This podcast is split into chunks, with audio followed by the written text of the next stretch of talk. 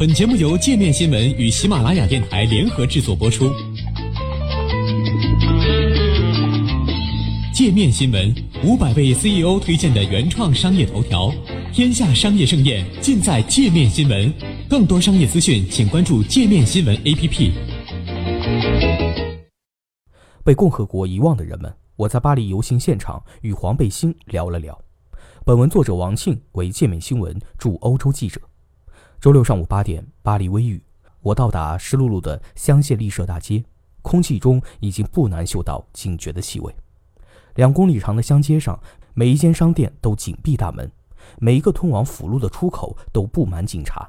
乡街尽头的凯旋门下，身着黄背心的人们从各地赶来，点点黄山如星星之火，酝酿燎原之势。这已是黄背心运动在法国经历的第四个周末。半世纪以来，法国经历的最严重暴力冲突——马克龙的葬礼。对于这场由燃油税上调引发的持续抗议，评论家们争相给出自己的评述。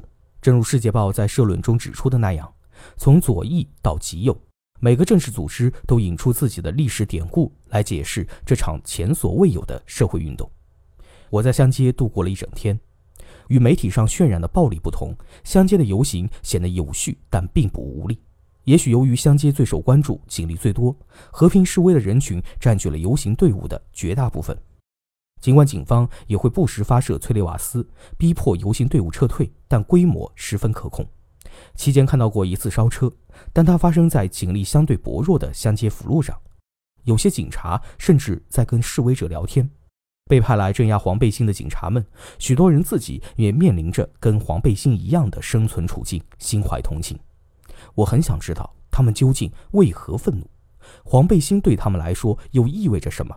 从西南部的教师到巴黎近郊的服务生，从被裁掉的工程师到来自海外省的清洁工，给了我一些答案。第一位泰迪，法国人不是用来挤奶的牛。我来自法国中部的夏特市，我加入黄背心运动有一个月了。今天是跟几位朋友一起来的巴黎，它是个非常有力的符号。我想表达的是关于购买力的诉求。有四分之三的法国人到了月底什么都不剩。我的标语写的是：“法国人不是用来挤奶的牛。”法国现在的税实在太高了，是欧洲最高的，应该改革。法国有百分之十的富人，但剩下的人都很穷。我们不能让那些不干活的议员留在议会里，需要代表平民声音的人。第二位，安吉丽娜，候选人连一根长棍面包多少钱都不知道。我今天是为了购买力而来。国家有很多的债务，普通人民到了月底都没什么余钱，政府却还想动人们的退休金。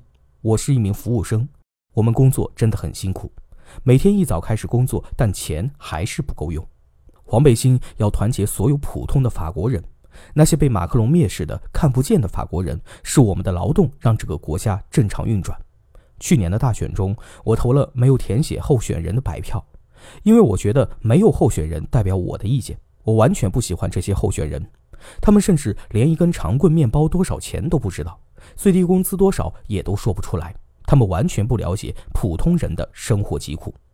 第三位，艾格尼斯，我既是黄背心，又是环保主义者。我来自西南部的洛加加隆省，是一名教师。为了游行，我一个人专门来到巴黎。之前我在我的老家也参加了一些别的游行。但今天我觉得要来巴黎，因为这样能离马克龙更近。近年来的政府，包括马克龙在内，把重点都放在了巴黎。企业忽视了外省，工作很少，工资很低，很多人已经非常穷，征税有很多。马克龙最近的税收是压垮骆驼的最后一根稻草。今天现场看到大家都还是很和平的，我希望不要混乱，但也希望马克龙能够听到，然后把他的身段放下来，理解普通人的诉求。不过我们对他没什么信心，我们还是希望他能下台。我既是黄背心，又是环保主义者。有些生态主义者开始没有理解黄背心运动。